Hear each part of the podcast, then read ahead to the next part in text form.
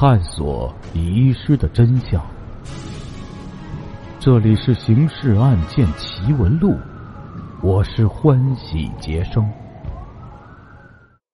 时间：一九七四年，地点：上海，案件进程：一九七四年十月十六日，即华江饭店发生盗窃案的第五天。上海的另一家星级饭店南洋宾馆也发生了一起盗窃案。经过调查，分局决定两案并侦，由华江路派出所、八仙坊派出所及分局刑警队各抽两人组成专案组进行侦查。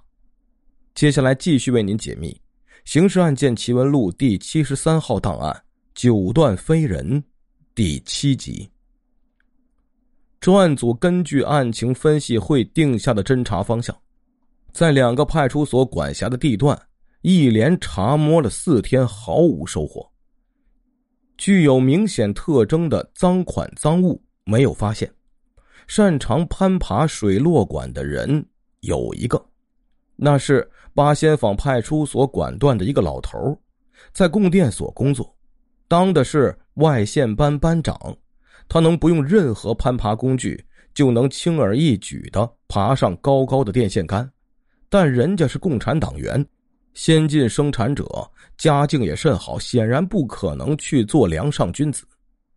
第四天晚上，专案组再次开会，重新讨论了侦查方向，认为没有错，决定次日全体人员下胡同找群众了解线索。次日。专案组七人分头下里弄调查了一天，晚上在华江路派出所开碰头会时，刑侦队侦查员老狼提供了一条线索。据健康里七组一位居民反映，他过去的一位邻居的儿子刘新东擅长攀爬，现在房管所做泥水匠。爬落水管是其的本领一绝。健康里是属于八仙坊派出所管辖的。陈家雄望着陆光明，老陆啊，刘新东这个名字听说过没有？陆光明干的是副所长，分管治安，对段内的户籍情况很熟。当下凝神一想，说：“有这个人，是个小青年，宁波人，不过早在五年前就已经搬走了。”陈家雄说：“好啊，宁波人正好喜欢吃咸蟹、醉虾、黄泥螺、蟹糊什么的。那天李女士闻到的就是那股味儿，说不定正是刘新东干的呢。搬迁不是排除嫌疑的理由。健康里的弄堂口正对着南洋宾馆的后门，他完全可以来一个就地重游，查查一下他搬到哪里去了。八仙坊派出所。”连夜翻户籍资料，查到刘新东一家在五年前已迁往上海县北新泾镇。次日，八仙坊派出所参加专案侦查的民警小杨和分局刑警队侦查员贺雅林一起去北新泾，先去派出所查得刘家的地址，派出所长换来户籍警陪同杨贺前往。户籍警一听调查刘新东。说他熟悉此人情况。一九六九年迁来后，次年元月就因犯罪而判刑三年，现已刑满释放，留厂就业，户口在劳改单位。一周之内，有一半时间不回家，据说住在厂里。小杨和贺亚林一听，顿时来了兴趣，互相对视了一眼。贺亚林问道：“刘新东犯了什么罪而判刑的？盗窃罪啊？你可以介绍一下他的犯罪情节吗？”我当时参加破案。所以对他的犯罪情节是了解的。他在一九六九年十二月三十一日夜里翻墙跃入粮食仓库，从水落管爬上三楼，敲碎玻璃窗进入办公室，撬了十四个抽斗，共窃到现金九百四十八元。小杨说：“也是爬落水管子，这家伙值得查一查呀。”贺雅林问户籍警：“自刘新东行事以后。”北新泾地区是否发生过类似犯罪手法的盗窃案？户籍警说一起也未发生过。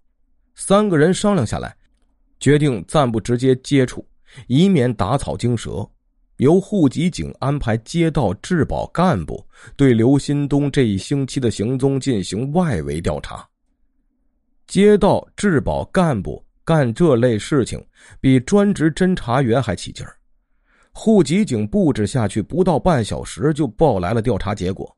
刘新东这一周一次也没回过家，据说是住在厂里，这是以前从未有过的情况，反常。凡是反常现象，都有值得调查研究的价值。杨鹤两人马上驾着摩托车前往劳改工厂。当时的劳改单位隶属于公安系统，天下公安是一家，那家劳改工厂自然是热情协助。珍宝科，啊，这珍宝科呀，就是一般工厂的保卫科，但这类科同时又是地区派出所的公安小组，有对在本单位发生的刑事案件的侦查权和拘留人犯权。这侦保科一个电话打到刘新东所在的大队，就是车间，那边说刘出了工伤，左脚踝骨处扭伤，行走困难，连班也没上，一直住在单位宿舍里。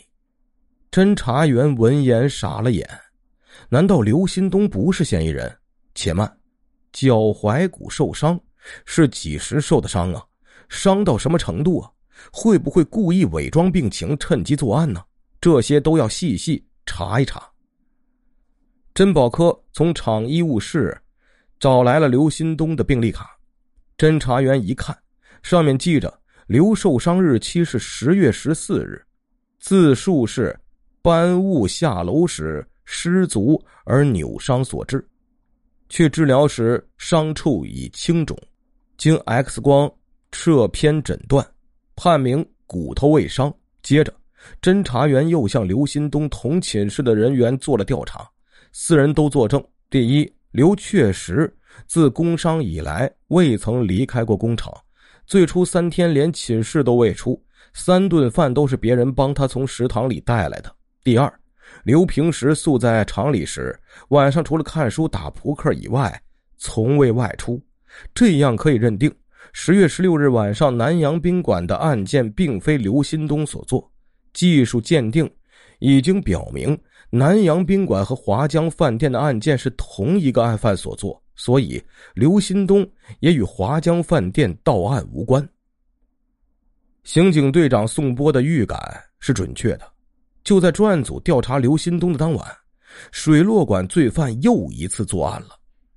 也许案犯觉得。以前两次那样对宾馆住客下手所获效益过于微小，和他所承担的风险不成比例，所以这次他不再光顾宾馆饭店，而对一家研究所下手，把财务科的两个保险箱开膛破肚，一共窃取人民币八千八百四十八元六角。失窃单位直到次日上午八点半上班，才发现被梁上君子光顾过了。连忙向华江路派出所打电话报案。陈家雄所长闻讯一惊：“他妈的，难道真让宋波说准了？水落馆又行动了？”陈家雄火速带人赶到现场，一勘查，作案手法跟华江饭店、南洋宾馆一模一样，也是从落水管子爬上五楼，穿窗而入。唯一不同点是，案犯这次注意行为规范了。没在窗台上留下脚印。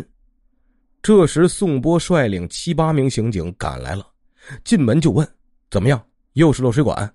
陈家雄说：“可不是，这小子这回搞了笔大手笔呀，连撬两口保险箱，捞走了近九千元钱，连分角也没留一只啊！